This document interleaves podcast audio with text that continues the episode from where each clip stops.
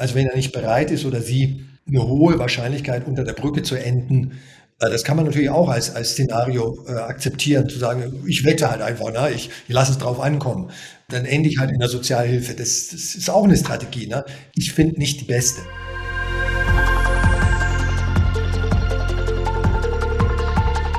Hallo und herzlich willkommen zu einem neuen Interview hier auf JustETF. Diesmal, wie ihr schon seht, nicht mit Susanne, sondern mit mir. Ich bin Kia, Online-Redakteur bei JustETF und freue mich heute ganz besonders über das Thema ETF-Entnahmestrategien zu sprechen.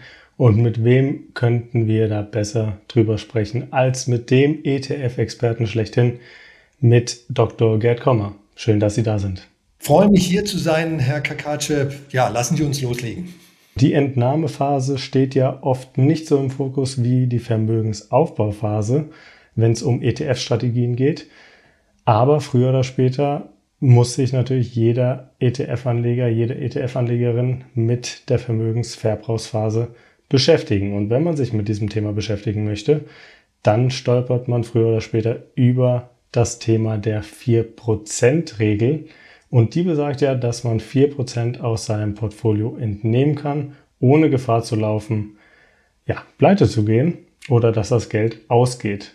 Können Sie uns dazu vielleicht etwas sagen? Also ich glaube, die 4%-Regel ist nicht sehr hilfreich. Äh, die kommt von einem Aufsatz, den ein amerikanischer Finanzmarktforscher William Bengen Anfang der 90er Jahre, also schon vor rund 30 Jahren veröffentlicht hat.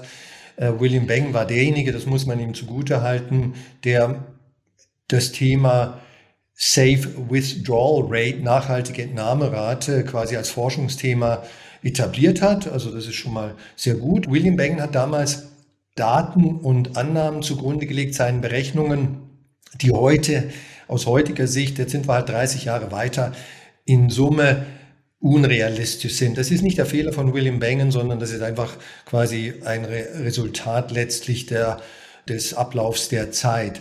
Wenn man äh, aufs Jahr gerechnet vier Prozent eines äh, Portfolios, also wenn ich jetzt eine Million hätte, dann wären ja 40.000 im Jahr äh, entnehmen würde und diese 40.000 in den Folgejahren mit der Inflation erhöhe, na, dann, so William Bengen damals äh, Anfang der 90er Jahre, habe ich eine statistisch gesehen hundertprozentige Sicherheit, dass ich in diesen 30 Jahren, da sind wir schon beim ersten Punkt, weil er nur 30 Jahre gerechnet hat, niemals pleite gehen werde. 30 Jahre ist halt aus heutiger Sicht für jemanden, der, sagen wir mal, 55 ist und in Rente gehen möchte, und die Frugalisten und so weiter wollen ja viel früher schon aufhören zu arbeiten, nicht unbedingt eine ausreichende Restlebenszeit. Und ich muss da auch noch hinzufügen, einfach nur mit der mittleren Restlebenserwartung zu rechnen, wenn ich 60 bin, äh, das ist auch schon ein Fehler, weil äh, die mittlere Restlebenserwartung, die dann ungefähr knapp 30 Jahre für Frauen betragen würde, vielleicht sogar weniger als 30 Jahre streng genommen. Aber das, die bedeutet ja, dass die Hälfte dieser Damen, dieser Frauen länger leben wird. Ne? Und also müssten sie eigentlich äh, pessimistischer rechnen und circa fünf Jahre äh, dazu zählen. Dann sind wir nämlich wahrscheinlich schon über 30 Jahre. Selbst für die, die äh, bei 60 anfangen, bei die, die früher anfangen, noch höhere Zahlen, weil dann nur noch circa eine zehnprozentige Wahrscheinlichkeit besteht, länger zu leben. Und alles in allem würde man mit heutigen realistischen Annahmen, die also sozusagen den Konsens in der, in der empirischen Finanzmarktforschung für nachhaltige Entnahmerate Berechnungen darstellen, auf wesentlich niedrigere Zahlen kommen als eine 4% äh, Entnahmerate. Der liebe äh, William Bengen hat also Steuern, Steuern und Transaktionskosten komplett außen vor gelassen. Er hat das nicht verschwiegen, sondern natürlich äh, klargestellt, dass in seinen Kalkulationen keine, keine Steuern enthalten sind, keine Transaktionskosten und so weiter. Und Allein schon das, ne? also Sie, Sie brauchen ja die 4% netto sozusagen nachsteuern. Ne? Dann müssen die Vorsteuern ähm, unter sonst gleichen Umständen natürlich mehr entnehmen. Dann sind wir schon bei, bei 4,5 bis zu 5% und so weiter. Also das Ganze ist unrealistisch. Realistisch sind eher Größenordnungen ähm, bei einem, bei einem 30-jährigen äh, Restanlagehorizont von, von 3,5 Prozent. Und wenn ich 40 Jahre zugrunde lege, dann, dann dürften wir eher in die Größenordnung von 3 Prozent und vielleicht sogar etwas drunter kommen. Ja, jetzt haben Sie schon gesagt, dass man die Renditeerwartung etwas nach unten schrauben sollte, um sicherzugehen, dass einem das Geld in der Entnahmephase nicht ausgeht. Aber trotzdem ganz generell gesprochen, können Sie vielleicht trotzdem eine Zahl uns nennen, wie viel Geld braucht man, um in Rente zu gehen?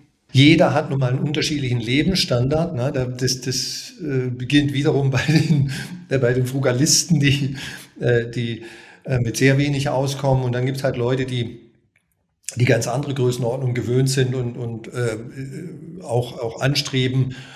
Und äh, alles hängt eben äh, vom erstens Lebensstandard ab, den man anstrebt, den man möchte, und zum zweiten von der, zweitens von der angenommenen Restlebensdauer. Früher hat man immer gesagt, wenn du Millionär bist, bist du, bist du ein gemachter Mann, eine gemachte Frau, dann kann nichts mehr schiefgehen und so weiter. Aber wenn Sie jetzt mal für einen Moment lang unterstellen, dass da so ein 20-Jähriger, ich nehme natürlich jetzt schon einen Extremfall, gebe ich zu, 20-Jähriger oder Jährige hat eine Million und äh, sagt sich jetzt, ich möchte nicht mehr arbeiten. Also ich werde mein, mein Leben lang nicht, nicht arbeiten. Ich möchte von dieser Million leben. Selbst wenn Sie da also sozusagen vergleichsweise ambitionierte Renditen unterstellen, so ein 70-30-Portfolio unterstellen, dann kann sich dieser Mensch, diese Person weil er halt äh, noch so jung ist und äh, möglicherweise noch 70 Jahre lebt, nur einen ganz, ganz bescheidenen Lebensstandard leisten. Das ist natürlich blöd für alle 20-Jährigen, die jetzt schon ein Millionenvermögen haben. Die werden jetzt vermutlich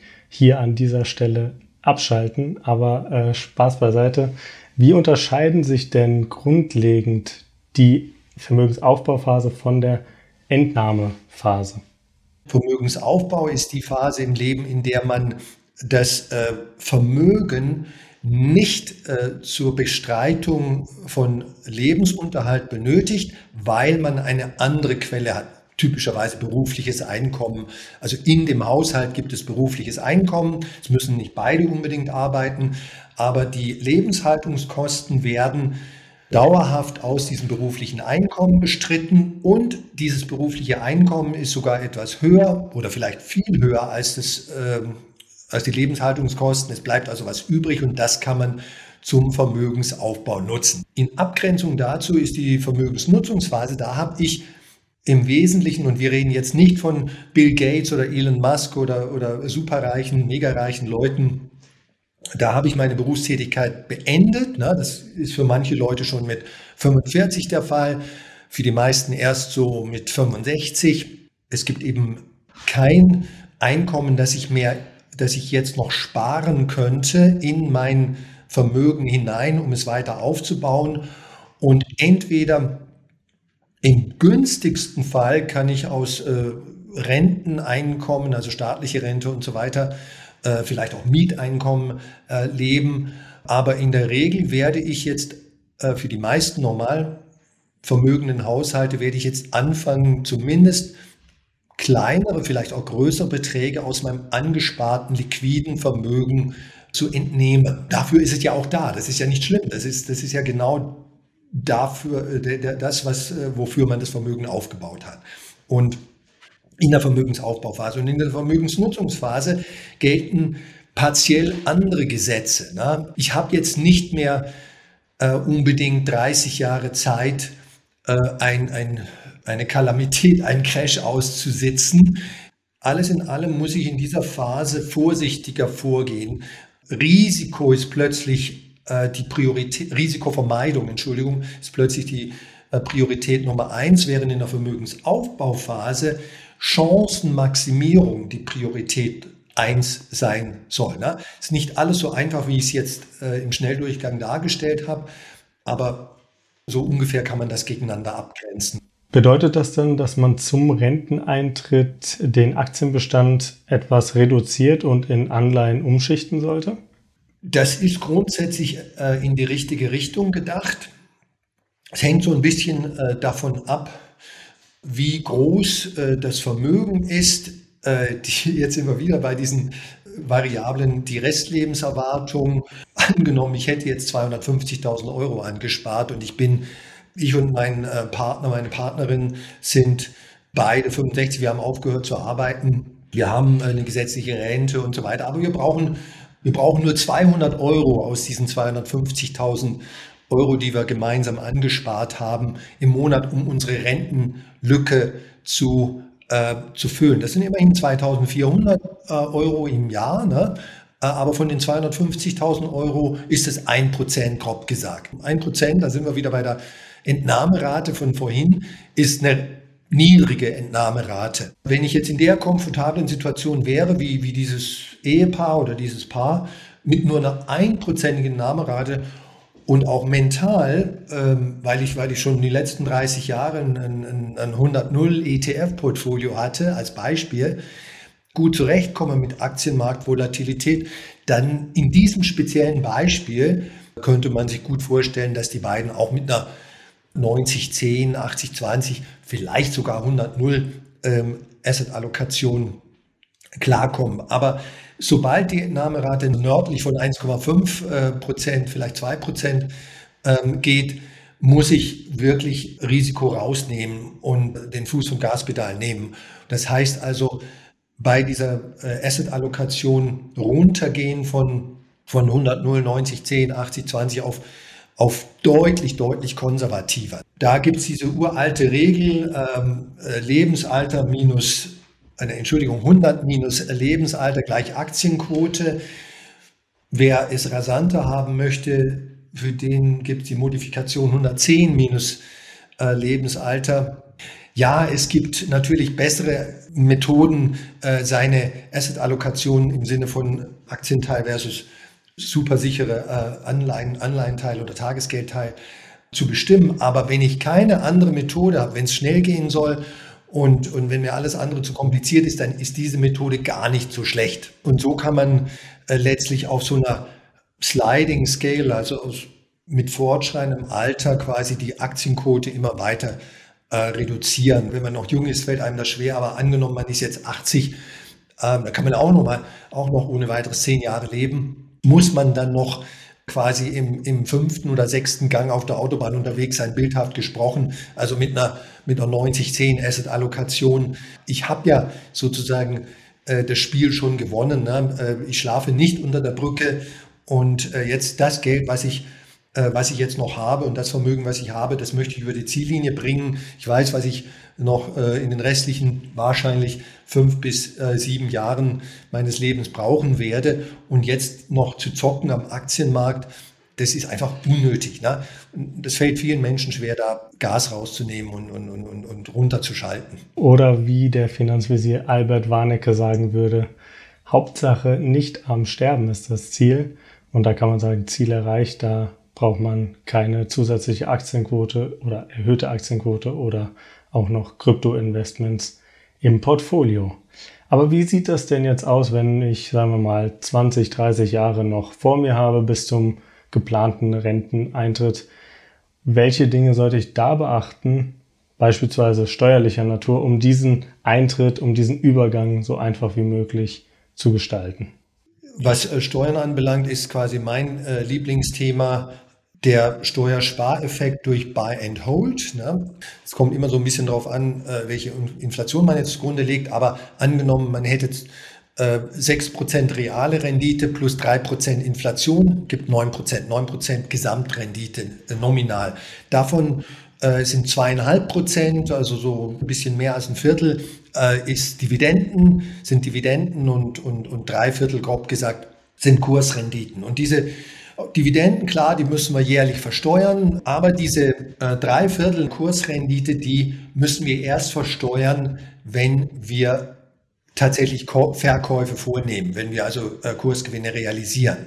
Das macht einfach einen, einen, riesengroßen Unterschied. Wenn ich das 30 Jahre lang, 30 Jahre lang in die Zukunft verschieben kann, dieses Realisieren, weil ich ein ganz radikaler, strikter Buy-and-Hold-Anleger bin, dann kann ich um, um mal so eine Größenordnung zu, äh, zu nennen, ne, meine 26,4 Prozent Abgeltungssteuer oder Kapitalertragssteuer inklusive Soli, so, so hoch ist das in Deutschland, kann ich um fast die Hälfte effektiv, mit Betonung auf effektiv, ich zeige natürlich immer noch äh, die 26,4 Prozent, aber effektiv, meine effektive Steuerbelastung ist um fast die Hälfte auf irgendwo äh, 15 Prozent oder sowas gesunken. Wie kann das sein? Das kann deswegen sein, weil ich ja im Unterschied zu demjenigen, der ständig zockt, rein und raus geht, nicht jährlich Steuern abführen muss. Und das Geld, was ich nicht, also die Steuerzahlungen, die ich nicht leisten muss, weil ich bei einem Holdanleger bin, mit dem kann ich ja weiter arbeiten. Das, das, das kann ich weiter investieren und dieses Geld produziert weiter äh, auf lange Sicht Gewinne für mich, wovon der größte Teil wieder bei mir bleibt, also mit vom Staat geliehenen Geld, äh, in Anführungszeichen, kann ich wirtschaften.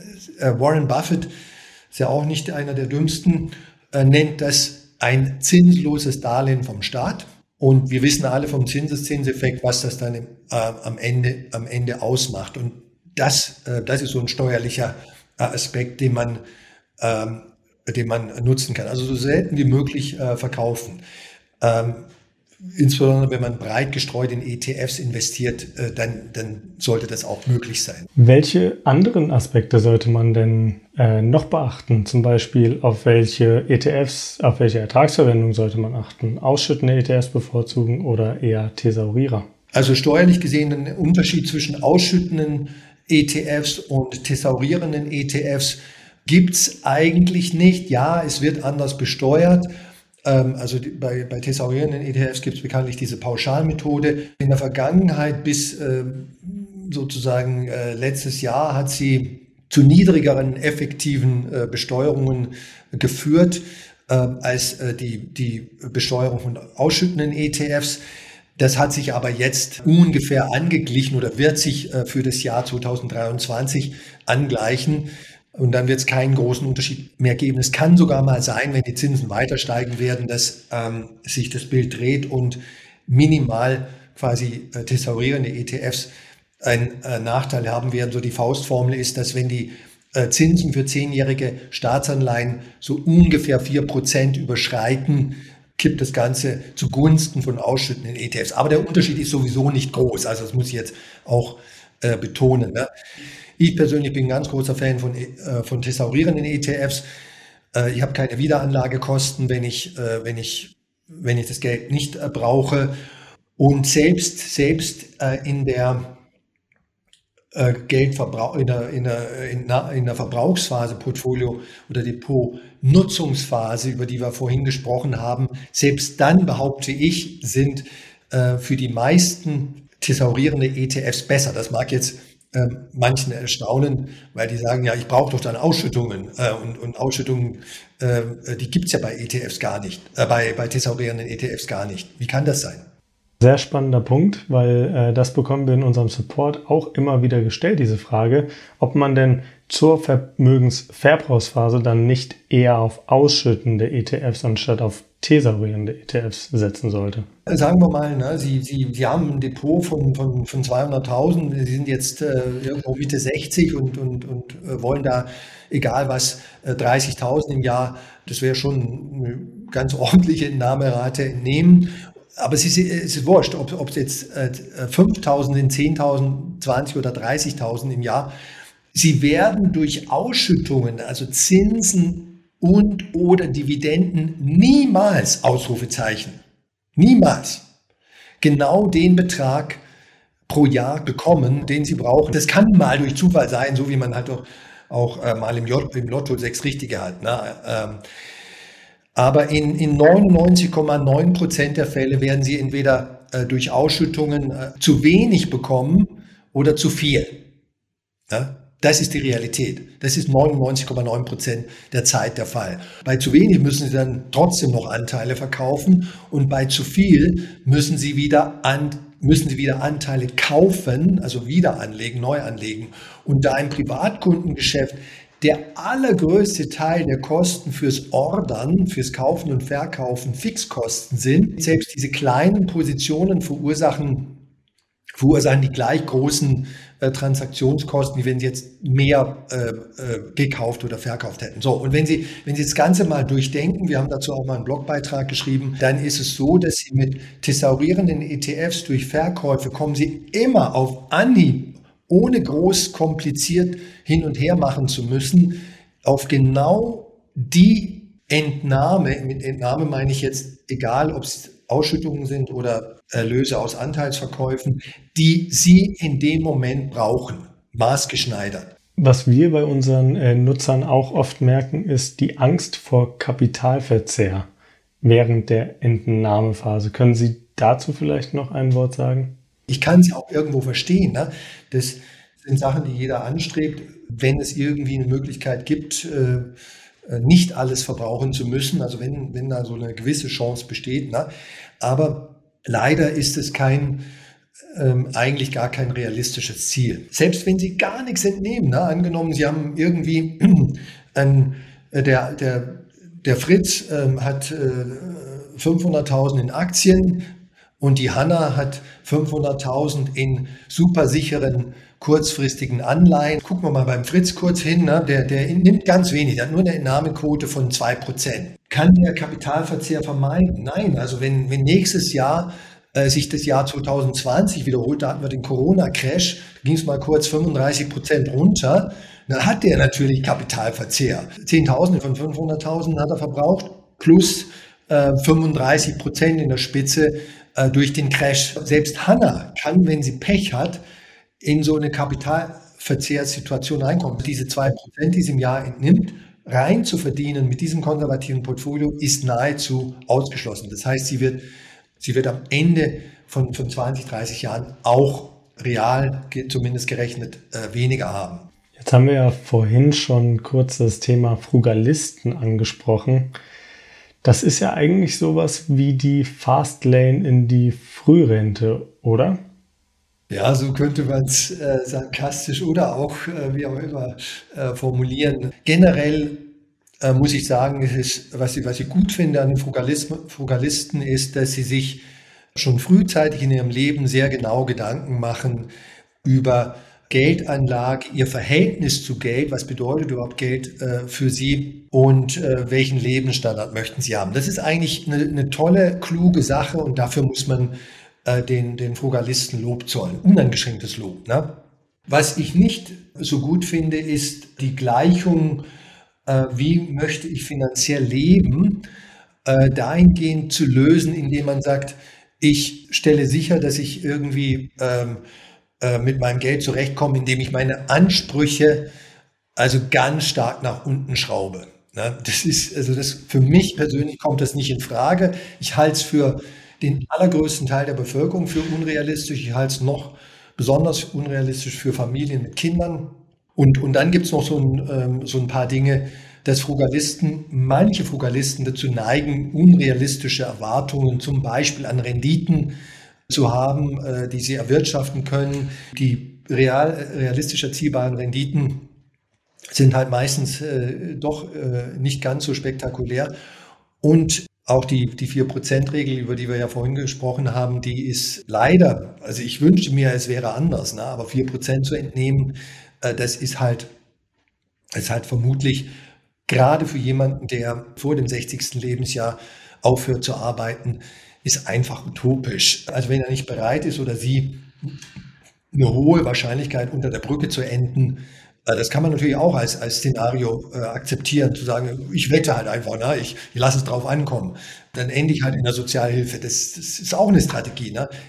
Ich finde nicht die beste. Ne? Ja, deswegen äh, lieber ein, ein bisschen länger arbeiten, ein bisschen mehr Geld sparen, um dann nicht unter der äh, Brücke zu landen, wäre auch eher äh, mein bevorzugter Weg. Ja, und vielleicht noch, jetzt äh, ist mir noch ein kleines Herzensbedürfnis, einen Gedanken hinzuzufügen. Also Arbeit äh, zu verteufeln und zu sagen, ja, ist alles so schlimm, ne? die, äh, du tauschst ähm, äh, fünf, äh, äh, fünf Tage Arbeit äh, gegen zwei Tage Freizeit und das ist alles völliger Unsinn. Ich glaube, die meisten Menschen, mich schließt, ich würde das auf jeden Fall auf mich beziehen, wären viel unausstehlicher und als Menschen weniger reif und das bisschen Weisheit, was wir alle haben, kommt auch, auch nicht nur, aber auch aus unserem Erleb Erleben bei der Arbeit, aus der Interaktion mit Kollegen äh, und aus dem Lösen von, von Problemen, manchmal Problemen, die uns nicht gefallen, die uns nerven und so weiter. Und das alles so abzutun, ne? nach dem Motto, du bist blöd, wenn du arbeitest, dein Chef ist ein Idiot, versuche das so schnell wie möglich zu beenden. Das ist einfach grundsätzlich der falsche Ansatz. Der richtige Ansatz ist, such dir eine Arbeit, bei der das Package, Arbeit ist immer ein Package-Deal aus finanzieller Kompensation und inhaltlicher äh, Befriedigung, Weiterlernen und so weiter für dich attraktiv ist. Das, das ist die Lösung, nicht, nicht aufhören zu arbeiten. Dem ist eigentlich nichts mehr hinzuzufügen. Vielen Dank fürs Gespräch, Herr Kommer. Ich danke Ihnen, Herr Kakace. Und dir vielen Dank fürs Zuhören. Wenn dir der Podcast gefallen hat, lass uns doch ein Abo da und wir freuen uns natürlich auch über eine gute Bewertung auf Spotify, Apple Podcast oder in der Podcast-App deiner Wahl. Vielen Dank an Thomas für die Redaktion und Johannes für die Post. Du hast JustETF, den Podcast diesmal mit Kia und dir viel Erfolg beim Anlegen und bis zum nächsten Mal.